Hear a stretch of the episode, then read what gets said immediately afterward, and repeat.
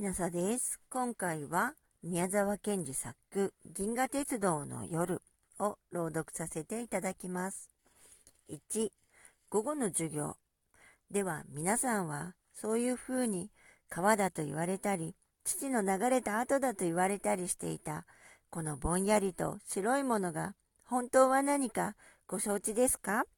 先生は黒板に吊るした大きな黒い星座の図の上から下へ白くけぶった銀河帯のようなところを指しながらみんなに問いをかけました。カンパネルラが手を挙げました。それから四五人手を挙げました。ジョバンニも手を挙げようとして急いでそのままやめました。確かにあれがみんな星だといつか雑誌で読んだのでしたが、この頃はジョバンニはまるで毎日教室でも眠く本を読む暇も読む本もないので、なんだかどんなこともよくわからないという気持ちがするのでした。ところが先生は早くもそれを見つけたのでした。ジョバンニさん、あなたはわかっているのでしょう？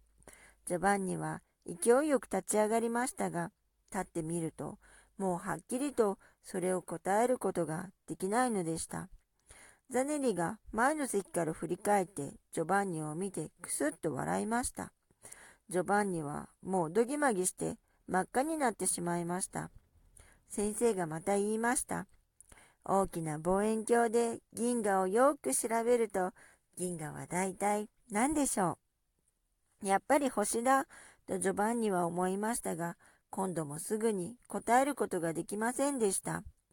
先生はしばらく困った様子でしたが、目をカンパネルラの方へ向けて、では、カンパネルラさんと名指ししました。するとあんなに元気に手を挙げたカンパネルラが、やはりもじもじ立ち上がったまま、やはり答えができませんでした。先生は意外なようにしばらくじっとカンパネルラを見ていましたが、急いで、では、よし、と言いながら、自分で製図を指しました。このぼんやりと白い銀河を大きないい望遠鏡で見ますと、もうたくさんの小さな星に見えるのです。ジョバンニさん、そうでしょ？ジョバンニは真っ赤になってうなずきました。けれども、いつかジョバンニの目の中には涙がいっぱいになりました。そうだ、僕は知っていたのだ。もちろん、カンパネルラも知っている。それはいつかカンパネルラのお父さんの博士のうちでカンパネルラと一緒に読んだ雑誌の中にあったのだ。それどこでなく、カンパネルラは、その雑誌を読むと、すぐお父さんの書斎から大きな本を持ってきて、銀河というところを広げ、真っ黒なページいっぱいに白い点々のある美しい写真を二人でいつまでも眺めたのでした。それをカンパネルラが忘れるはずもなかったのに、すぐに返事をしなかったのは、この頃僕が朝にも午後にも仕事が辛く、学校に出てももうみんなともハキハキ遊ばず、カンパネルラともあんまり物を言わないようになったので、カンパネルラがそれを知って気の毒があってわざと返事をしなかったのだ。そう考えるとたまらないほど自分もカンパネルラも哀れなような気がするのでした。先生はまた言いました。ですから、もしもこの天の川が本当に川だと考えるなら、その一つ一つの小さな星はみんなその川の底の砂や砂利の粒にも当たるわけです。また、これを大きな父の流れと考えるなら、もっと天の川とよく似ています。つまり、その星は皆、父の中にまるで細かに浮かんでいる週の玉にも当たるのです。そんなら、何がその川の水に当たるかと言いますと、それは真空という光をある速さで伝えるもので、太陽や地球もやっぱりその中に浮かんでいるのです。つまりは私どもも天の川の水の中に住んでいるわけです。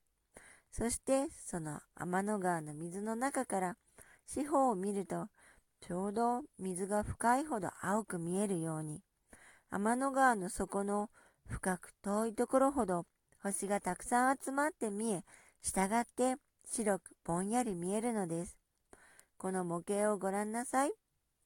先生は中にたくさん光る砂の粒の入った大きな両面の凸レンズを指しました。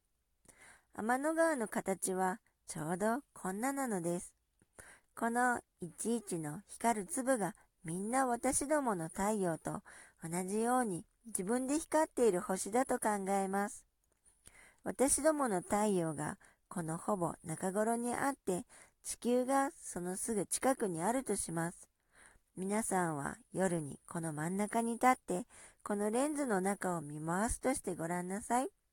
こっちの方はレンズが薄いのでわずかな光る粒、すなわち星しか見えないのでしょう。こっちやこっちの方はガラスが厚いので光る粒、すなわち星がたくさん見え、その遠いのはぼーっと白く見えるという、これがつまり今日の銀河の説なのです。そんならこのレンズの大きさがどのくらいあるか、またその中の様々な星についてはもう時間ですから、この次の理科の時間にお話しします。では今日はその銀河のお祭りなのですから、皆さんは外へ出てよく空をご覧なさい。ではここまでです。本やノートをおしまいなさい。そして教室中はしばらく机の蓋を開けたり閉めたり本を重ねたりする音がいっぱいでしたが、まもなくみんなはきちんと立って礼をすると教室を出ました。